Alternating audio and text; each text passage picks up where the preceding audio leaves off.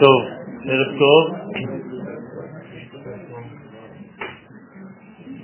commence toujours par remercier la famille Lévy, Richard et Marie-France pour euh, votre accueil.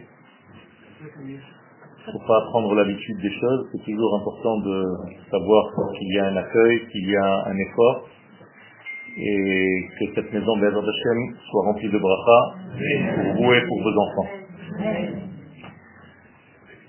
Abraham Avinu nous a laissé un enseignement qui est toujours sur trois pôles. Le livre en question est Sefer Yetzira, le premier livre de Kabbalah, écrit par Abraham Avinu, dans lequel il mentionne trois degrés par lesquels il faut traiter chaque sujet dans le monde, n'importe quel sujet, dans n'importe quel domaine. Les trois sujets en question sont les trois sujets en fait de la création elle-même, le temps, l'espace et l'identité humaine. C'est-à-dire qu'à chaque fois que je développe un sujet quelconque, il faut que je développe ce sujet sur ces trois domaines. Même quand je parle d'un sujet qui apparemment n'a pas euh, apparemment une raison d'être au niveau du lieu. Par exemple, le Shabbat, pour vous, c'est un temps. Mais en réalité, Shabbat n'est pas seulement un temps, c'est aussi une forme humaine et c'est aussi un lieu géographique. Et si vous pensez que Shabbat n'est qu'un temps, vous avez en réalité une jambe et il vous manque deux pour développer convenablement le sujet en question que vous êtes en train de traiter. Alors, ce n'est pas le sujet du Shabbat, mais il y a un Shabbat de l'espace et il y a un Shabbat de l'être. Et pas seulement le Shabbat du temps tel que nous le connaissons. Alors on va commencer par la notion de temps, qui est l'une des créations, la création du monde, c'est la création d'un temps. Vous savez que dans le récit de Bereshit, il y a des étapes. L'Éternel pense la chose, il dit sa pensée, cette diction créatrice crée la chose en question, la chose est vue, et il y a une conclusion qu'elle est bonne, et à la fin, une conclusion de la journée en question, ce fut un soir, ce fut un matin, jour 1. La même chose du jour 2, jour 3, jour 4, jour 5, jour 6, jour 7, il y a un problème. Il n'y a pas de phrase concluante de la septième journée de la création. C'est-à-dire que vous ne verrez pas un verset, Vayeri Aerev, Vayeri Boker Yom HaShevi'i. Il manque un verset. Autrement dit, le septième jour a commencé, mais il ne s'est pas terminé. Or, Dieu, lui, a terminé sa création. Les sages donc concluent que Dieu est rentré dans son Shabbat et que nous, nous sommes rentrés dans notre monde actif. Ça veut dire que le Shabbat de Dieu, pour nous, c'est les 6000 ans de toute la création. Et nous sommes encore maintenant dans le Shabbat de l'éternel. Ce qui fait que Dieu observe le Shabbat, car il observe les mitzvot que lui-même nous donne, car ce sont les siennes, mais pas les nôtres. On n'a aucune mitzvah qui nous appartienne toutes les mitzvot sont des mitzvot divines. Il n'y a pas de mitzvot humaines, ça n'existe pas. Un mitzvot chez l'eau, l'eau chez lui. Et donc moi j'applique en fait les mitzvot de l'éternel. À plus forte raison, lui-même applique ses propres mitzvot, car elles lui appartiennent. Donc l'éternel fait Shabbat. Et lorsque l'éternel fait Shabbat, ça veut dire que normalement il doit chômer. Donc à chaque fois que vous demandez à l'Éternel de descendre dans ce monde pour faire une certaine action, il est obligé de profaner son Shabbat. Donc vous le dérangez. Conclusion de nos sages, on n'a pas le droit de demander à Dieu un miracle. À chaque fois que vous demandez de faire un miracle, vous dérangez Dieu de son monde shabbatique et il est obligé de profaner ce Shabbat pour descendre faire ce miracle. Et cela prouve, d'une autre façon de voir, que vous êtes faible. Et c'est pour ça que vous avez besoin d'un miracle, parce que vous ne pouvez pas gérer la chose en question par vous-même, à tel point que vous avez besoin d'une intervention divine. Seulement, il y a une règle aussi dans la halakha, c'est que nous avons le devoir de profaner le Shabbat que lorsqu'il y a chiloul, un pidion, un problème de de santé. Pour des problèmes de santé, on a le droit et on a le devoir de profaner le Shabbat. Donc, à chaque fois que Dieu est intervenu dans notre monde, c'est qu'il y avait pikuach nefesh. C'est qu'il y avait un problème. Donc les interventions divines dans ce monde, ce sont des interventions parce que l'homme est tombé dans un tourbillon duquel il ne peut plus s'en sortir lui-même. Et donc il est voué à la mort, donc l'éternel va venir pour le sortir de là. Mais c'est pas ça notre sujet. Notre sujet, c'est que nous sommes toujours dans le septième jour, et le septième jour, il est écrit, Vayekades Otto, il a sanctifié. Qu'est-ce que c'est que sanctifier le septième jour? Eh bien, c'est tout simplement apporter les valeurs de la sainteté dans le monde de la matière. Ce qui m'intéresse maintenant, c'est de savoir quand l'esprit infini est devenu matière. Eh bien, la Gemara répond à cette question. Dans le traité de Rosh Hashanah à la page 10, il y a une discussion entre deux sages. Quand est-ce que l'infini est devenu, pour la première fois, matière? Et la réponse de nos sages, ou Tishrei, ou Nissan. Mais en réalité, quand on approfondit cette étude, on s'aperçoit que les deux sages disent la même chose en fait. Seulement l'un parle de la pensée, de la gestation, que nous, mentionnons le jour de Rosh Hashanah. Et c'est pour ça qu'à Rosh Hashanah, ceux qui se rappellent de ce que nous lisons dans nos textes, nous disons Hayom Harat Haolam. Aujourd'hui, c'est la grossesse du monde. Harach, Milaton, Herayon. C'est-à-dire que le monde est dans un système de gestation avant de naître. La gestation du monde n'est pas comme celle d'une femme, elle est de six mois. Six mois entre Rosh Hashanah, et Nissan. Et les de conclure que le monde a été en grossesse, entre guillemets, dans le ventre de la mère cosmique à mais qu'il est né réellement à Nissan. Pour nous, conclusion, la première fois que la matière est apparue dans le monde, c'était le mois dans lequel nous sommes maintenant. Posez-moi la question, au moment de la création, le temps n'existe pas. Donc je vous pose la question à votre place. Comment tu peux me dire que le monde fut créé à Nissan? Nissan n'existe pas. Mais la notion qui restera dans le monde au moment où le temps va apparaître, c'est Nissan qui correspond le plus à la traduction des valeurs de l'infini dans ce monde du fini. Autrement dit, et je conclus, Nissan est le moi dans lequel l'infini béni soit-il a choisi de transformer, de traduire sa pensée infinie en matière. Donc la première matière a eu lieu, est apparue dans le monde un instant. Première clé, et maintenant je ramène immédiatement à notre niveau, puisque nous avons un seul maître, c'est l'éternel lui-même, s'il fait quelque chose, je dois faire comme lui. Si vous avez des choses à réaliser dans votre vie, le meilleur mois dans l'année, c'est Nissan puisque justement la pensée pour la première fois est devenue matière. Donc moi aussi, à chaque fois que j'ai une idéologie, une idée profonde, quand est-ce que je dois la traduire en réalité? Le mois de Nissan. Apparemment, ce mois a une capacité intrinsèque qui fait partie de sa propre nature de temps, qui est capable en fait de traduire des idées en vérité, palpable, en matière. En matière.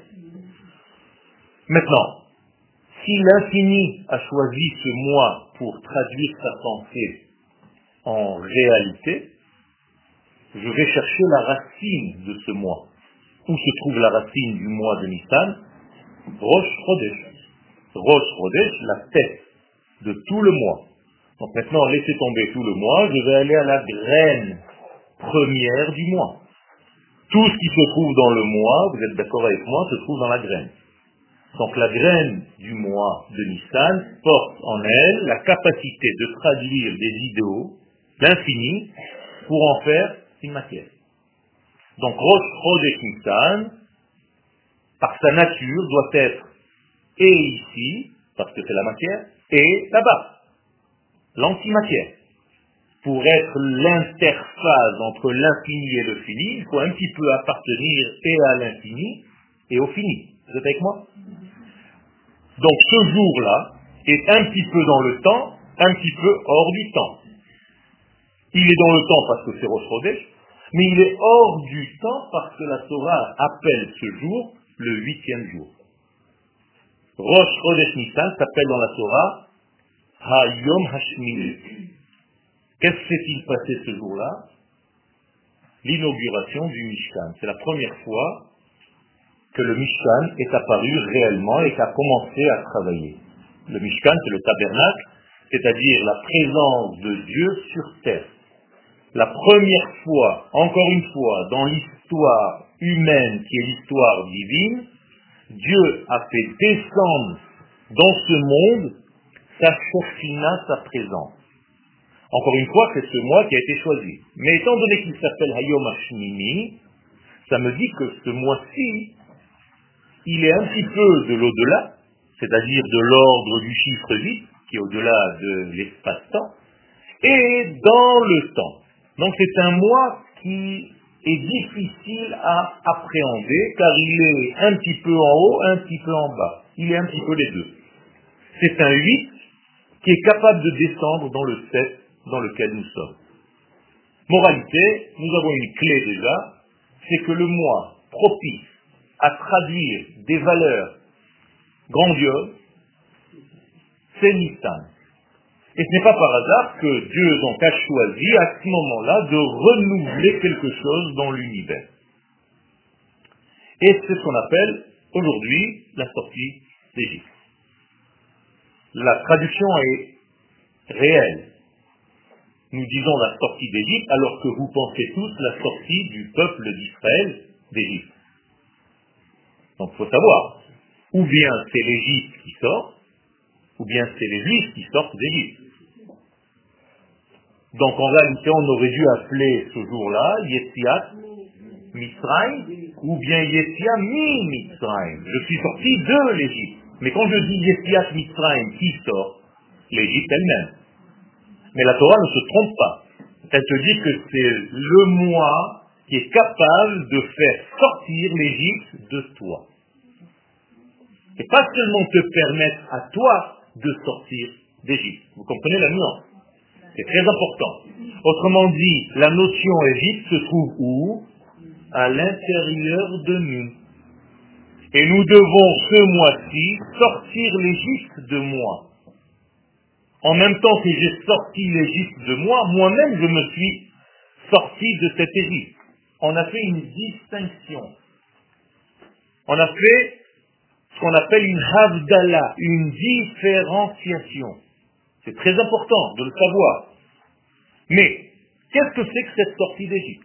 Alors il y a un temps qui a précédé à la sortie d'Égypte, et il y a un nouveau monde qui est après la sortie d'Égypte. J'ai commencé par la notion de temps, et nous allons encore continuer un tout petit peu.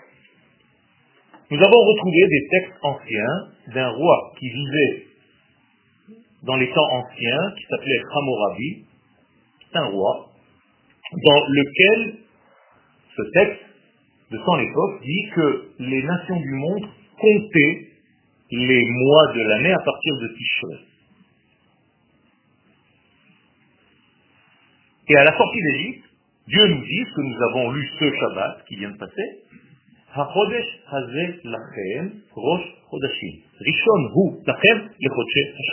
Dieu nous demande, voilà, vous êtes mon peuple, je vais vous faire sortir d'Égypte, je vais vous libérer. Mais je vous demande une chose, vous allez commencer à compter le temps à partir de cette libération. Autrement dit, six mois plus tard que toutes les autres nations.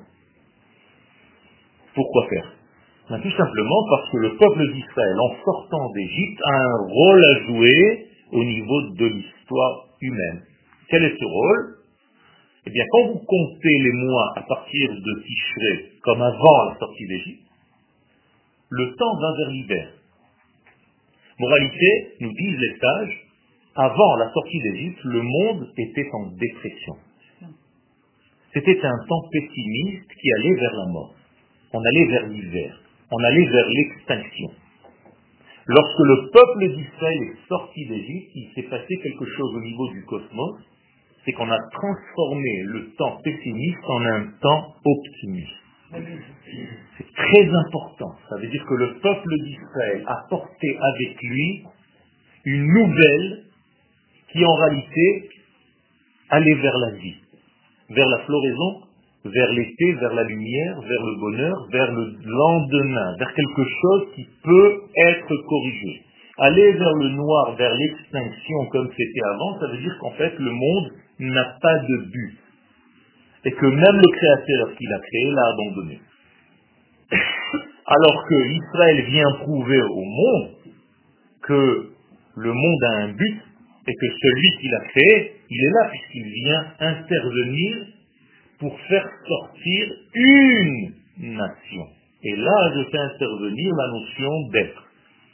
Pourquoi c'est la nation d'Israël qui est sortie d'Égypte et pas une autre? Il y a ici une preuve que le Créateur vient prouver que son peuple choisi pour qui il a créé le monde, c'est Israël. Seul le vrai Israël va à partir de maintenant être le porteur de la parole divine. Et quiconque veut jouer à Israël, et qu'il n'est pas Israël, va mourir. Donc, on appelle ça le droit d'aînesse. Qui est, parmi les nations, l'aîné L'aîné veut dire la pensée initiale du papa. Il s'avère que c'est Israël. Puisque Pharaon disait lui-même que c'était l'aîné de ce genre humain, et Israël dit à Pharaon, par ce que Dieu demande à Moshe, dit au Pharaon de laisser sortir mon premier-né, Bni Bechori Israël. Donc il y a ici maintenant un concours du droit d'aînesse. Mais ça continue. Il y a toujours eu entre deux frères ce problème, et là c'est entre deux nations qui sont toutes les deux apparemment porteuses de ce droit d'aînesse. Vous comprenez que le faux aîné doit mourir. Donc en réalité l'Égypte est morte. Et les sages nous disent qu'elle ne reviendra plus jamais à l'état dans lequel elle était auparavant. C'est-à-dire vous pouvez être tranquille, l'Égypte ne reprendra jamais plus sa force initiale. Elle est morte. L'Égypte est devenue ce que Moïse a fait au premier Égyptien qu'il a tué. Lorsque Moïse voit deux êtres se disputer, il prend l'Égyptien, il dit un mot secret de Kabbalah que nous connaissons aujourd'hui, et ce mot-là, quand on le dit, on peut tuer quelqu'un par la parole, sans le toucher. Et il l'enterre dans le sable. Je viens de vous résumer ce que l'Égypte va devenir jusqu'à la fin des temps, c'est-à-dire un musée enterré dans le sable. Donc c'est en réalité que des musées. L'Égypte est un grand musée, c'est tout ce qui reste. Il n'y aura jamais rien d'autre. Et l'acte symbolique de Moshe a déjà fait de l'Égypte qu'elle sera jusqu'à la fin des temps. Donc nous avons ici encore gagné une information très importante. Non seulement Dieu a choisi le temps de Nissan pour créer un nouveau temps, non seulement il a choisi le mois de Nissan pour créer le monde, mais maintenant il a choisi encore une fois le mois de Nissan pour faire sortir le peuple d'Israël. Donc il y a aussi une nouvelle information, c'est que le peuple d'Israël a été choisi. Vous voyez, il y a beaucoup d'informations dans ce degré de sortie d'Égypte. Et les sages nous disent, de la même manière que tu traites l'étude du début des temps, tu dois traiter la sortie d'Égypte. Autrement dit, tu ne peux pas étudier la sortie d'Égypte comme un événement historique si tu ne comprends pas que le peuple d'Israël est porteur d'une histoire méta-historique et métaphysique. C'est-à-dire un porteur d'un message qui vient de l'au-delà. Et c'est en ce mois de Nissan qu'on peut dire que le monde a été recréé. Nous sommes dans la deuxième création du monde. Comme s'il y avait un monde jusqu'à la sortie d'Égypte et un monde nouveau à partir de la sortie d'Égypte. C'est plus le même monde. On est passé d'un monde pessimiste à un temps optimiste au printemps de l'humanité tout entière. Donc ce que vous allez fêter, Bezrat Hashem, Shabbat, pas celui qui vient, Shabbat d'après, c'est en réalité la fête du bonheur que le peuple d'Israël apporte aux nations du monde. On est là pour sauver le monde, ça paraît grandiose, mais c'est notre rôle. On est venu pour sauver le monde de son pessimisme, on est venu pour sauver le monde de son de sa descente, de sa chute et de sa dépression, parce que le monde est arrivé à une conclusion qu'il n'y a rien à faire ici. On fait passer le temps et c'est fini, on attend de mourir. Et Israël dit non. Il y a quelque chose, il y a un but, il y a un sens à la vie, et tout est voulu par celui qui a créé le monde. Comment est-ce que je peux le trouver? Eh bien, dans la carte d'identité de Dieu, Dieu s'est fait des petites cartes de visite, et qu'est-ce qui a marqué dessus? Pas le créateur du monde, le libérateur de l'Égypte. La preuve, c'est qu'au moment du don de la Torah, il n'y a pas marqué je suis l'éternel qui, a créé le monde, mais je suis l'éternel qui t'ai fait sortir d'Égypte. Pourquoi Dieu marque dans sa carte de visite le libérateur d'Israël de l'Égypte Tout simplement parce que dans la création du monde, personne n'était là pour voir si c'était vraiment lui. On peut nous raconter ce qu'on a envie. Mais dans la sortie d'Égypte, on voit qu'il y a une intervention qui ne peut pas réussir cette intervention de sauver un peuple en changeant les lois de la nature si ce n'est pas le même qui a créé ses propres lois. Ces mêmes lois, vous comprenez? Seul celui qui a créé les lois de la nature peut être capable de les défier, de les dépasser. Et donc la sortie d'Égypte nous donne encore une clé, c'est que seul celui qui a créé les règles de la nature peut changer ces règles au moment où il le décide. Donc il y a ici, on a affaire ici à quoi? À un être infini, béni soit-il, qui est au-delà des lois de la nature. Et pourquoi je vous dis ça? Parce que l'Égypte, c'est la prison des lois de la nature. Et nous sommes tous emprisonnés dans ce genre de loi de la nature. Quand quelqu'un vous dit je suis comme ça, on ne va pas me changer maintenant. C'est pas toi qui vas me changer, c'est pas à mon âge qu'on va me changer, c'est pas, c'est ma nature, c'est comme ça, c'est apprendre ou à laisser. Ça, ça veut dire que je suis coincé dans des lois naturelles qui ont fait la configuration de ma vie. Ça, ce n'est pas Israël. Israël vient te dire, même si tu as des lois qui gèrent ta vie et tu as l'impression que tu ne peux pas en sortir, grâce à la sortie d'Égypte, on t'a prouvé que ce n'est pas vrai. Tu peux tout changer si tu le veux. Tu peux tout dépasser si tu le veux. Pourquoi? Parce qu'il s'agit ici d'une force qui dépasse ces mêmes lois de la nature et rien ne peut s'arrêter. Le dessin de tout ce que je suis en train de vous dire, c'est l'ouverture de la mer, qui a eu lieu aussi le mois de Nissan. 16 jours après la sortie d'Égypte, la mer s'est ouverte. C'est un phénomène qui n'est pas naturel. Hein? Les gens qui essaient de trouver des raisons intellectuelles et physiologiques et physiques à cette ouverture ne peuvent pas en fait aboutir parce qu'il s'agit ici de quelque chose qui dépasse effectivement les lois de la nature. Encore une fois, seul celui qui a dit à l'eau de couler peut dire à un moment donné à l'eau de se dresser, de devenir glace, comme un mur. Mais qu'est-ce que ça veut dire au-delà de ce petit phénomène physique? Ça veut dire tout simplement que le Créateur du monde a créé un peuple qui est capable de défier les lois de la nature et de sortir de n'importe quel problème. La mer, en hébreu, sa mère s'appelle la mer de la faim. Yam souf, sauf. C'est foutu. Sauf. Sauf, ça veut dire la fin. Donc quand tu es face à ce mur, en fait, tu te dis c'est la fin. Je peux rien, c'est fini, c'est naturel. On ne peut pas faire autrement, c'est la nature. On ne peut pas rentrer dans l'eau et ça s'ouvre.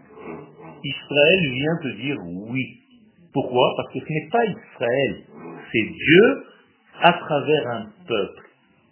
Le peuple d'Israël n'existe pas réellement, si ce n'est que nous sommes les acteurs du rêve divin.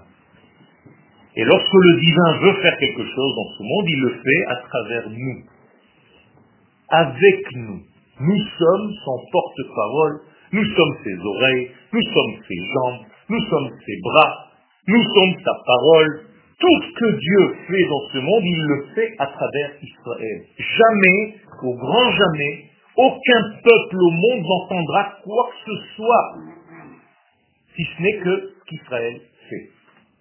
Exemple, quand Dieu dit dans une prophétie, un jour je poserai mes pieds sur le mont des Oliviers, eh bien ce sera par nos soldats d'Israël qui vont poser leurs pieds sur le mont des Oliviers en 1967, et on dit que c'est Dieu qui a posé ses pieds, parce que ce sont les pieds de nos soldats.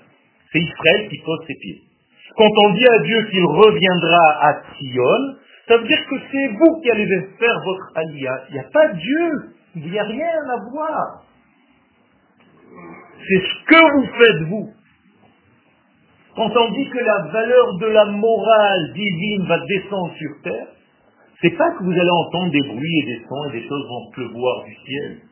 C'est lorsque le peuple d'Israël sera écouté, audible, par les nations du monde, et qu'on donnera un exemple pour les nations du monde, et qu'on donnera des guérisons pour les nations du monde, comme on est en train de le faire, sans arrêt, de plus en plus.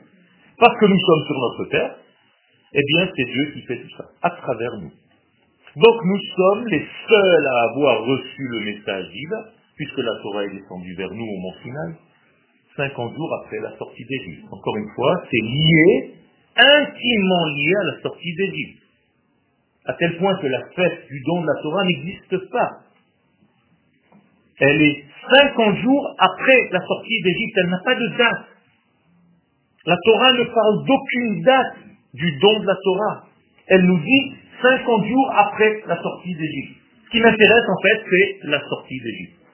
Compte 50 jours, autrement dit, éloigne-toi suffisamment de la notion de prison Égypte tu entendras les paroles de la Torah. Comprenez ce que je suis en train de vous dire? Ça veut dire que vous aussi aujourd'hui, si vous voulez entendre les paroles, c'est pas que Dieu a décidé un jour, il s'est levé le matin, il s'est dit, bon, allez, maintenant qu'est-ce qu'on fait? Je les ai fait sortir d'Égypte, il faut qu'on leur fasse un petit truc, son et lumière, je vais leur donner la Torah. Non C'est pas comme ça. La Torah est en train d'être donnée au moment où je vous parle. Seulement celui qui est au niveau d'être assez éloigné de son emprisonnement qui s'appelle Égypte, et combien il faut qu'il soit éloigné? 50 degrés, entend les sons et les voix comme au moment du don de la Torah. Parce que c'est maintenant. Est-ce que c'est clair ce que je suis en train de vous dire? Le temps n'existe pas chez Dieu. Donc la Torah, il est en train de la donner maintenant. Il n'a pas donné un jour, il s'est arrêté, il est rentré dormir le soir, il s'est dit, bon, le lendemain matin, on va bien inventer encore autre chose. Ça n'existe pas. Et c'est pour ça que lorsque nous disons en hébreu, nous parlons présent, noten, à Torah, celui qui donne la Torah à chaque instant. Seulement, il faut que je sois au niveau d'entendre. Quel est ce niveau d'entendre cette Torah? 50 degrés éloigné de la prison naturelle, cérébrale, logique dans laquelle je suis. Moralité, dès que vous êtes emprisonné par votre logique humaine, par la logique divine, vous êtes en Égypte. Et si vous voulez sortir d'Égypte, il faut bien accepter que ce monde est géré par une force qui dépasse complètement. Tout ce que je viens de vous dire maintenant, ça porte deux noms. De Dieu un qui s'appelle Elohim, c'est le nom de la nature. Et l'autre qui s'appelle Havaya, Yutke Vaske le tétragramme. Écoutez bien ce que le pharaon dit. Pharaon dit à Moshe, je ne connais pas le tétragramme. Qu'est-ce que ça veut dire je ne connais pas le tétragramme Il a bien vu ce nom. Je n'y crois pas. Il n'y a pas une force qui est plus forte que les lois de la nature. C'est tout. Tu ne peux pas venir me raconter des histoires. Et Moshe, qu'est-ce qu'il lui dit Il dit, tu sais que tu as affaire à un peuple qui est au-delà de la nature. C'est ça que tu comprends pas. Donc on va sortir, nous, d'Égypte, parce que naturellement, on est en dehors des lois de la nature. Toi, tu es coincé dans les lois de la nature. C'est pour ça qu'on t'empêche, toi-même, tu es le roi des esclaves, toi-même tu es esclave dans ce monde naturel. Et donc tu ne peux pas comprendre. Mais nous, le premier juif s'appelle Israël. Premier juif de l'histoire, Isaac. Isaac est né lorsque son papa avait 100 ans. Pas logique. Sa maman avait 90 ans. Pas logique. Donc ça fait rire. Israël veut dire celui qui rira. Donc vous allez tous vous foutre de notre gueule. Parce que le peuple juif n'est pas naturel, il sort des lois. Vous savez comment on dit rire en hébreu? Srok. En hébreu, c'est fait minachok. Sortir des lois. Ça veut dire que le rire, c'est sortir des lois. Mais comme dit la suite, rira bien qui rira, le dernier, c'est pour ça qu'il s'appelle au futur Yitzhak, pas Sochek. Au départ, ça fait rire tout le monde, mais comme lorsque vous-même, vous allez accepter que vous êtes hors nature, que vous dépassez les lois de la nature, vous allez sortir des vies. Alors je sais que je suis en train de vous mettre un petit peu un pied dans la fourmilière, parce que pour vous, Pessar, c'était assez tranquille. Fête de famille, quelques petits soucis de nettoyage, rencontre de famille, psychothérapie de groupe. Il n'a pas la même agada que moi. Moi, j'ai la agada des Dalton. Lui, la tagada, tagada, je sais pas. Chacun son truc. La tata qu'on voit une fois toutes les années, c'est toujours la prise de tête. Le tonton, c'est toujours le même. C'est pas ça, Pessah. Et si vous vous arrêtez à ce niveau-là, vous êtes encore dans le dérangement qui ne vous laisse pas la possibilité de vous échapper et de vous en sortir. Mais moi, ce que je suis en train de vous dire maintenant, c'est ce que je suis en train de vous donner une clé pour vos vies.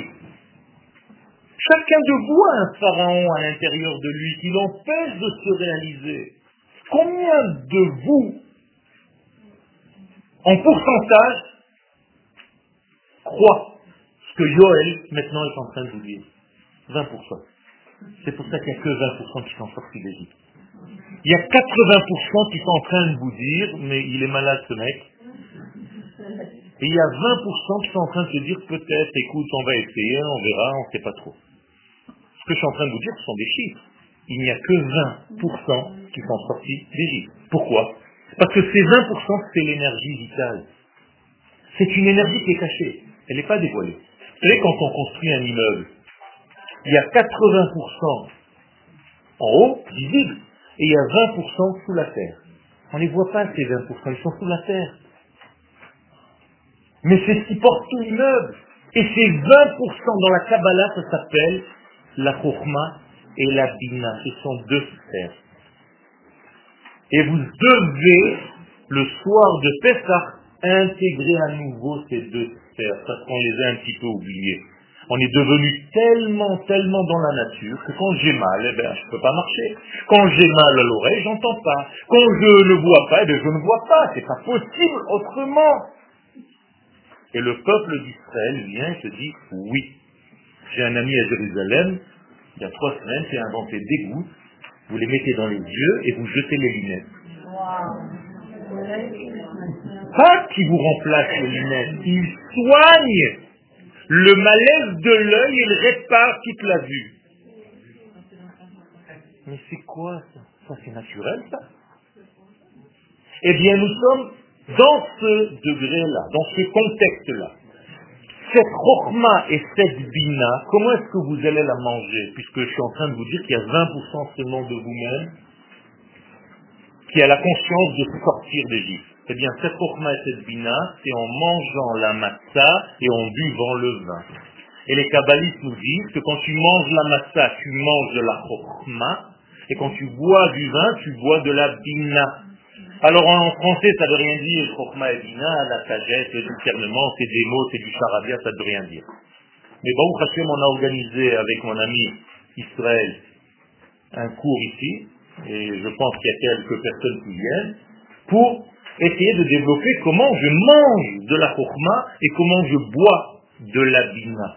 Comment je peux faire en sorte que les 20% de moi, qui s'appellent en réalité l'essence, Israël, sortent des 80% qui s'appellent l'Égypte. Donc moralité, l'Égypte et Israël, c'est l'être que nous sommes. 20% de moi ont cette conscience du tétragramme. Le tétragramme, c'est transcendant. Alors que Elohim, c'est immanent. Et tant que vous ne comprenez pas que le pharaon ne connaissait rien sauf le nom de Elohim, c'est-à-dire la nature, c'est en valeur numérique d'ailleurs, Elohim est en valeur numérique la nature, 86. Donc il n'y a rien qui peut sortir. Tu ne peux pas venir m'embrouiller, mon. De quoi tu me parles? Je ne comprends même pas. Et Moshe de dire au pharaon, c'est sûr que tu ne comprends pas, parce que tu es dérangé. Comment on dit dérangé en hébreu? Léafria. C'est la racine du mot pharaon. Pharaon, c'est pas le nom d'un roi. C'est bien d'étudier l'histoire, vous voyez des sarcophages et des machins, le pharaon, on s'en fiche, c'est pas ça. La Torah est codée. Hafra'a, dérangement égale pharaon. Paro, c'est votre dérangeur numéro un. C'est celui qui vous empêche de voir l'optimisme de quelque chose qui va naître. Comment c'est dit en Égypte? Kol haben hayilod En Égypte, à chaque fois qu'un enfant mâle, un garçon, naissait, on le remettait dans l'eau du Nil. Pourquoi? C'est quoi cette histoire? Mais là aussi, c'est quelque chose que la Torah vient nous codifier. Vous savez ce que c'est un enfant qui naît, un garçon qui naît? C'est en réalité la suite de ma pensée première. Donc à chaque fois que j'ai une pensée qui va se réaliser, qu'est-ce que fait Pharaon Il remet ce bébé, il le noie avant même qu'il soit né, donc il le remet dans l'élément liquide, dans l'eau. Pourquoi dans l'élément liquide? Parce que pour créer quelque chose, il faut passer par trois éléments.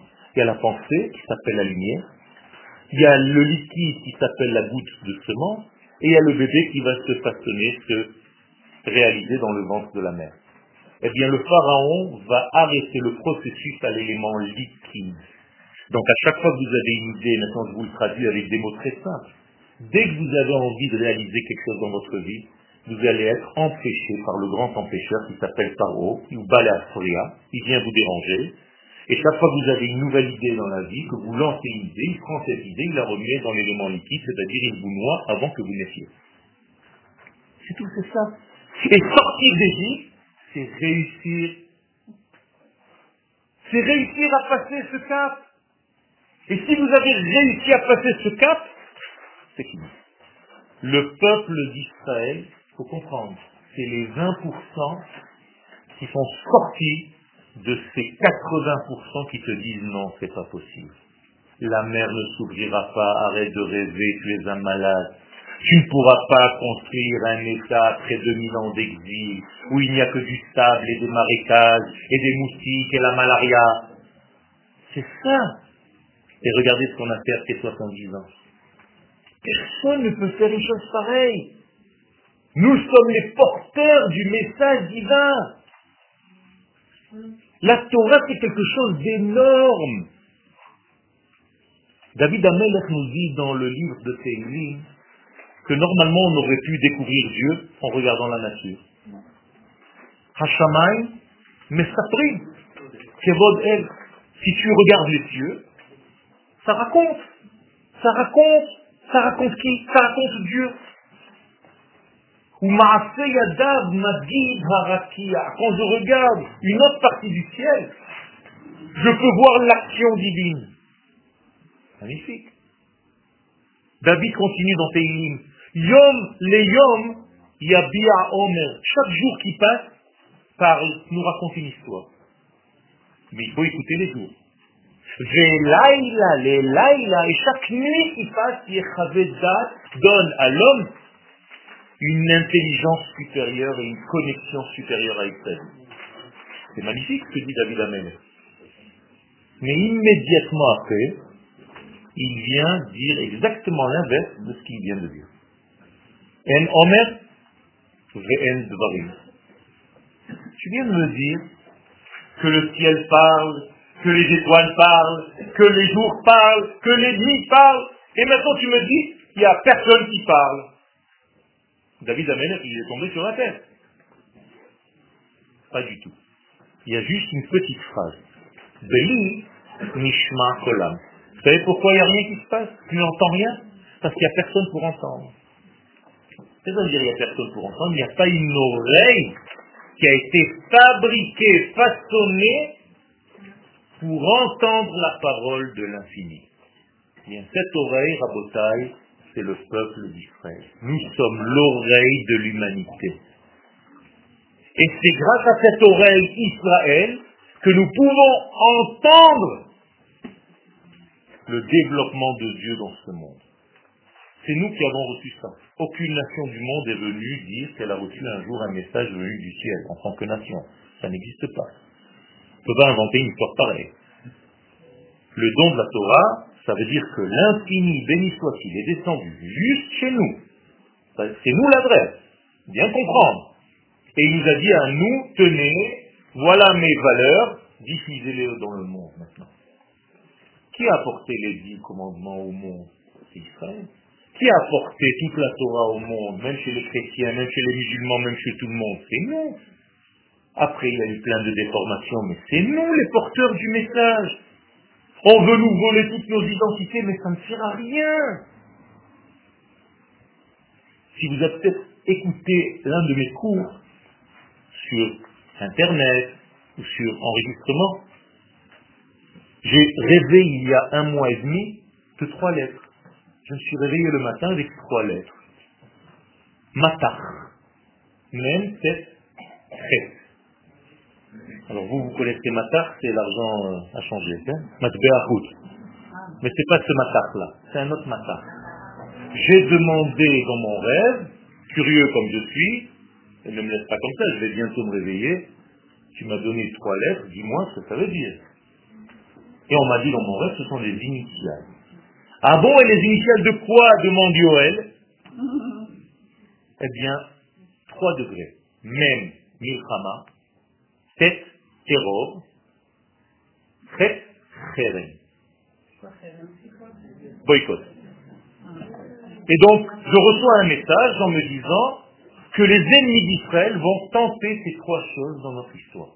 Au début, nos ennemis tentent la guerre. Nous sommes entourés de 850 millions de musulmans. Nous sommes 5 millions, 6 millions, 7 millions de juifs, peu importe. 850 millions qui ont tenté toutes les guerres possibles et imaginables. Qu'est-ce qui se passe? Ça ne marche pas.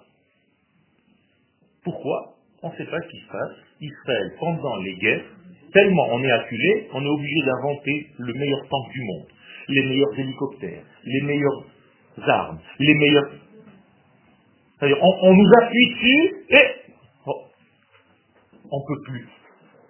Il y a une réunion de tous ces pays, impossible de battre Israël, Baruch Hashem, on ne sait pas pourquoi. Dieu est avec eux.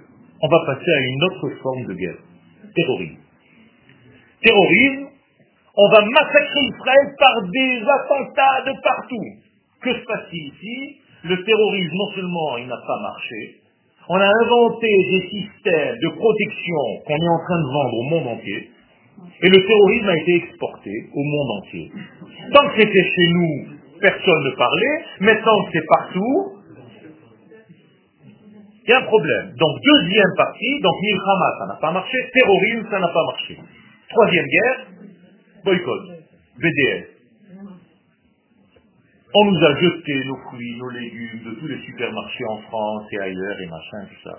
On a juste fait un tout petit peu à gauche et on est arrivé à la Chine. Multiplié par 10 000. C'est-à-dire, on nous a fermé une petite porte avec l'Europe, il s'est ouvert une porte avec l'Inde et avec la Chine qui nous a rendu un empire. Dans trois mois, il y a une invasion chinoise en Israël. On va devenir milliardaires. Regardez comment l'histoire d'Israël, il n'y a rien qui peut arriver à bout. Ils deviennent fous, nos ennemis, et mettez-vous à leur place. À chaque fois qu'ils nous appuient dessus, on est encore plus riche, plus fort qu'avant. Mais ça, c'est difficile au moment où ça se passe. Quand on nous a jeté nos légumes dans les supermarchés, toi, tu regardais la télé, tu pleurais. Et aujourd'hui, avec un recul, tu te dis, mais Ribono Shalala, Makadosh Bakou, c'est trop fort Mais c'est trop fort? Tu nous as jeté quelques pays d'Europe paumés, tu nous as donné la Chine, l'Empire, la richesse du monde. C'est magnifique. Regardez l'histoire, comment Israël avance. Parce que nous ne sommes pas nous, c'est Dieu à travers un peuple. Et Dieu, on ne peut pas venir à bout. On ne peut pas arrêter. Tu peux le jeter, il va sortir, il va devenir roi. C'est comme l'histoire de Yosef, rappelez-vous. On l'a jeté dans un trou, il devient le roi du trou. N'importe où il est le roi. S'il met en prison, c'est le roi de la prison. En Ashkenaz, on dit ça, l'ajeb. C'est pas possible, ça. Comment tu fais? Eh bien, ça, c'est le peuple d'Israël. Sortir d'Égypte, Moraï de Rabotaï, c'est tout ça. C'est pas s'asseoir le soir du Seder de Pessah et manger des massos et boire du vin et parler. C'est sympathique. Ça s'habille dans quelque chose de très très très humain. C'est important de voir la famille. Mais c'est tellement plus haut que ça. C'est dire à nos enfants, mon fils, ma fille, il n'y a rien qui peut t'arrêter dans ta vie si tu veux quelque chose. Il n'y a rien. Tu es le porteur du message divin. Personne ne peut t'arrêter. Une mer devant toi, elle va s'ouvrir. Un mur va se briser. L'impossibilité, tu es capable de le faire. Parce que tu es le porteur de mon message. Et c'est ça, Am Israël, Rabotai. Alors Akadosh Baruch nous a donné un système. Un ovni le soir du Seder de Pessah, il y a une remise en ordre de l'univers tout entier. C'est pour ça que ça s'appelle Seder. À Seder. Le soir du Seder. On ne dit pas Laïla. Hein. Laïla, c'est la nuit. Pessah, il n'y a pas de nuit. C'est Leil. C'est-à-dire une nuit qui est comme un jour. Autrement dit, on a transformé le noir en lumière. Donc les rois d'optimisme. On a transformé la mort en vie. C'est pour ça qu'on dit Laïla. Et Dieu nous dit, je vais vous donner une clé, ne dites à personne. Les dix sphères avec lesquelles j'ai créé le monde, vous allez les avoir sur votre table. Et toutes ces dix sphères vont être sur votre plateau du CDR. Vous avez dix éléments exactement sur le plateau. Et ces dix éléments correspondent aux dix sphères, c'est-à-dire la couronne, le cerveau droit, le cerveau gauche, le bras droit qui est la bonté, le bras gauche qui est la mise en limite, l'aquifère est la thérapie, l'éternité la hanche droite, la beauté la hanche gauche, le fondement la brit et le yesod et la, la la royauté de Dieu.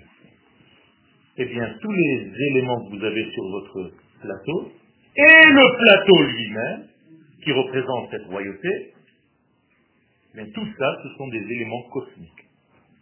Moralité, quand vous touchez votre os et que vous le levez, Le droit, la viande, le bras, je ne sais pas, mettez ce que vous voulez? Vous touchez la sphère de Chesed. Vous appuyez sur un bouton. Ça change tout le cosmos.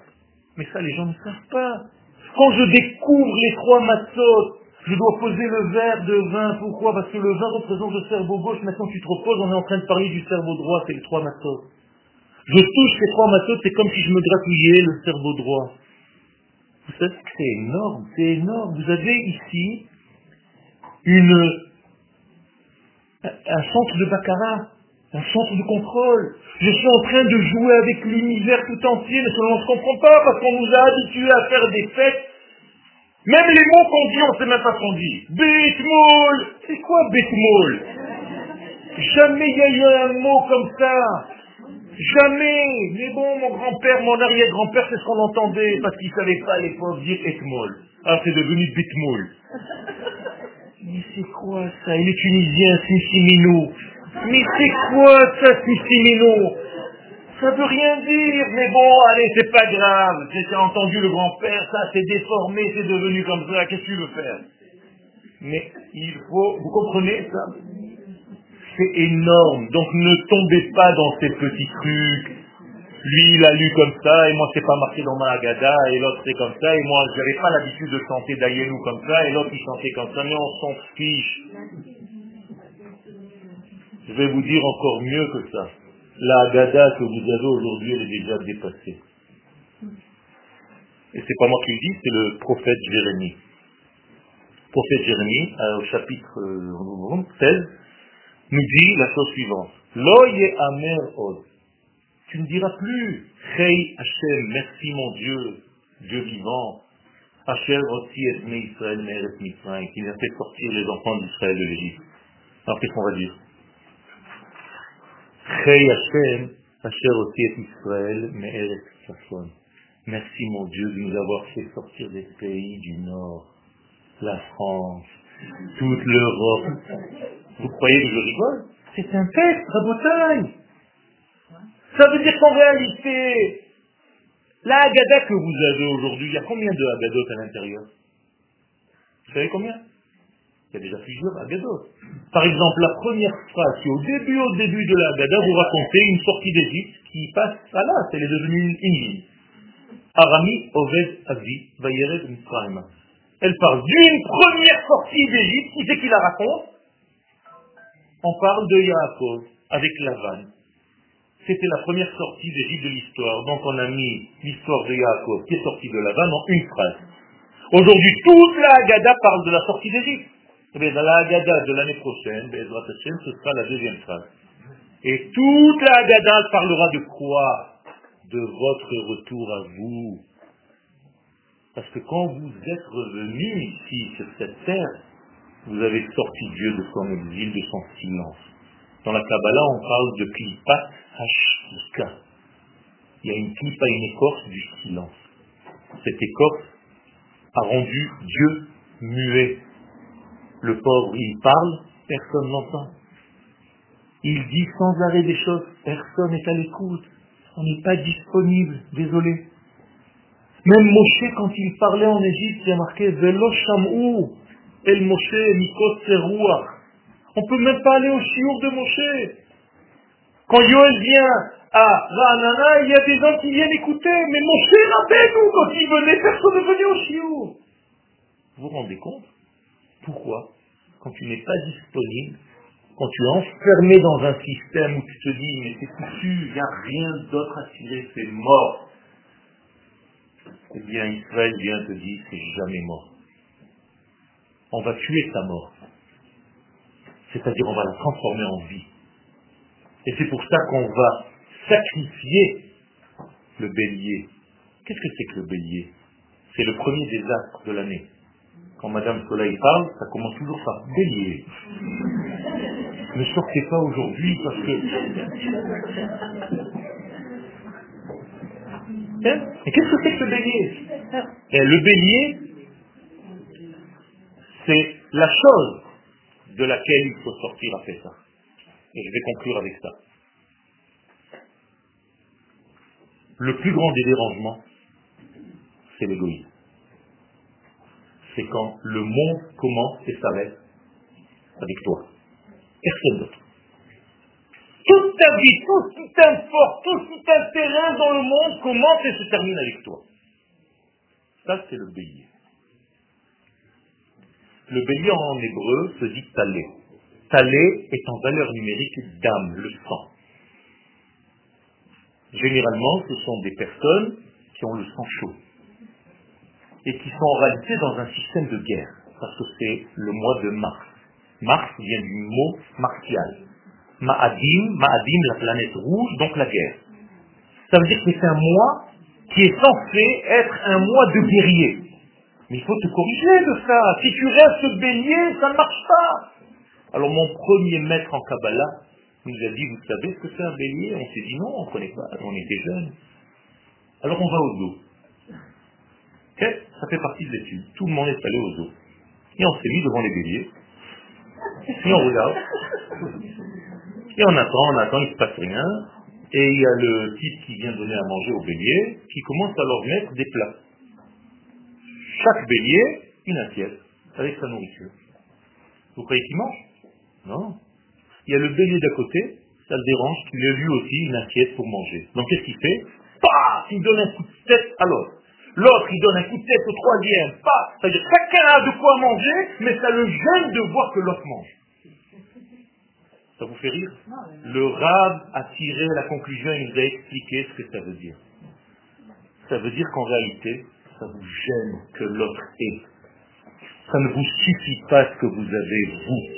Vous êtes tout le temps à regarder ce qui se passe ailleurs.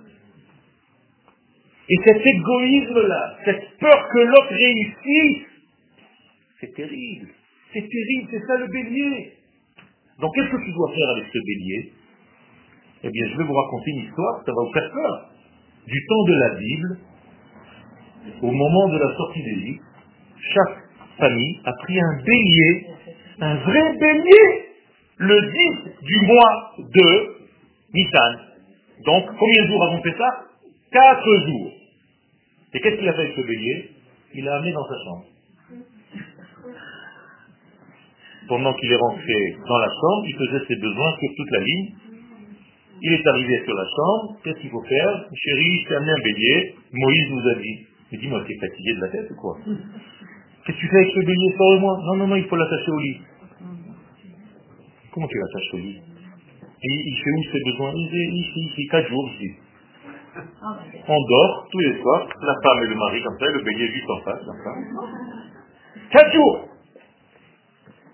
Le quatrième jour, on prend ce bélier, on le sacrifie, on prend le sang, le type, il fait la brique mila au même moment, dans la maison. Imaginez-vous la panique, hein Les enfants, mâles, de plus de huit jours, font la brique mila, la maison est remplie de sang le bélier, les milotes, la femme en train d'hurler dans la maison. Vous êtes devenus fous Le type, il prend le sang du bélier mélangé au sang de la brique mila et il commence à peindre les linteaux. Ça, y est, c'est fini, quoi. Le peuple de juif, il a perdu les pédales. Quelqu'un qui voit ça de l'extérieur, se dit, les pauvres, ils sont morts. Il n'y a même plus besoin de paro. Ils sont foutus. Vous vous rendez compte ce qui s'est passé? Mais je vous raconte une histoire réelle que vous avez vécue, vous avez oublié. Vous étiez là-bas. Et le soir même, on doit manger la viande de ce bélier que nous, aujourd'hui, on mange à la place le commun. Le petit bout de massa. C'est cette viande-là. Avant, on mangeait de la viande, on ne mangeait pas des, morceaux de, de, de, Les galettes d'aujourd'hui, ça n'a aucun sens, Mais bon, c'est ce qu'il y a? On mange des morceaux de bois. Pour vous dire qu'il y a une guerre avec quoi? Avec mon ego. Et quand je sors de tout ce système, je me dis, attends, c'est pas la logique humaine. Ça, c'est pas la logique humaine, ça, ça c'est de la folie furieuse. Vous êtes des malades mentaux. Excusez-moi. Et à Kadosh Baruchou, il doit passer ce soir-là, et il regarde le sang. Oui ou non? Non.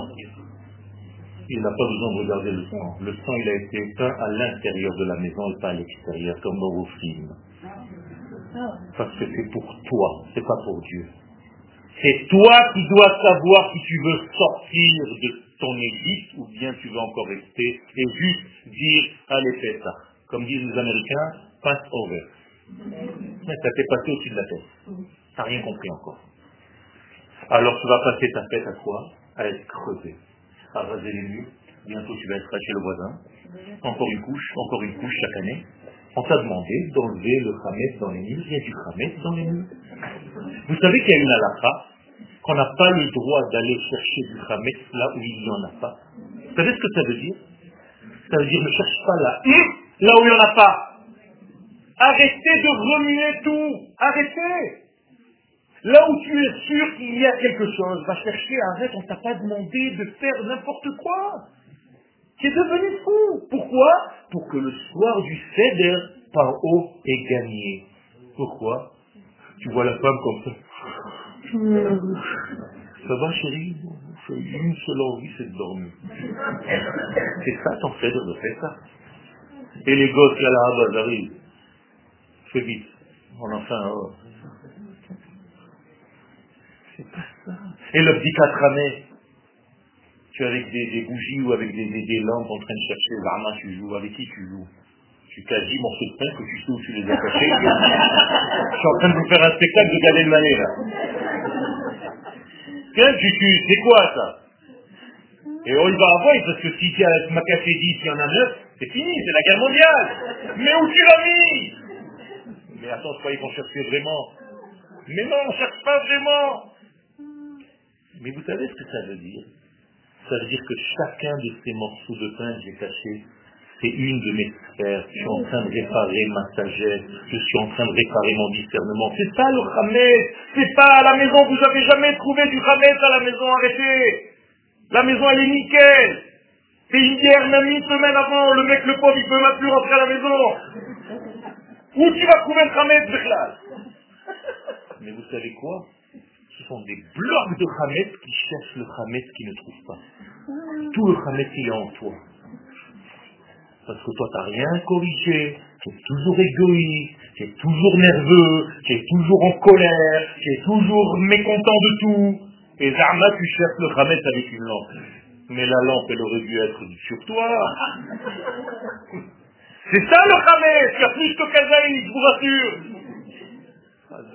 C'est ça tout le lien de Pessah. Il y a tellement dans cette fête, je ne vous ai même pas parlé de la bouche, du verbe, qui est essentiel, de libérer le verbe créateur de ce monde, de libérer le nom de Yud, Vav, Ke, le tétragramme qui gère l'univers.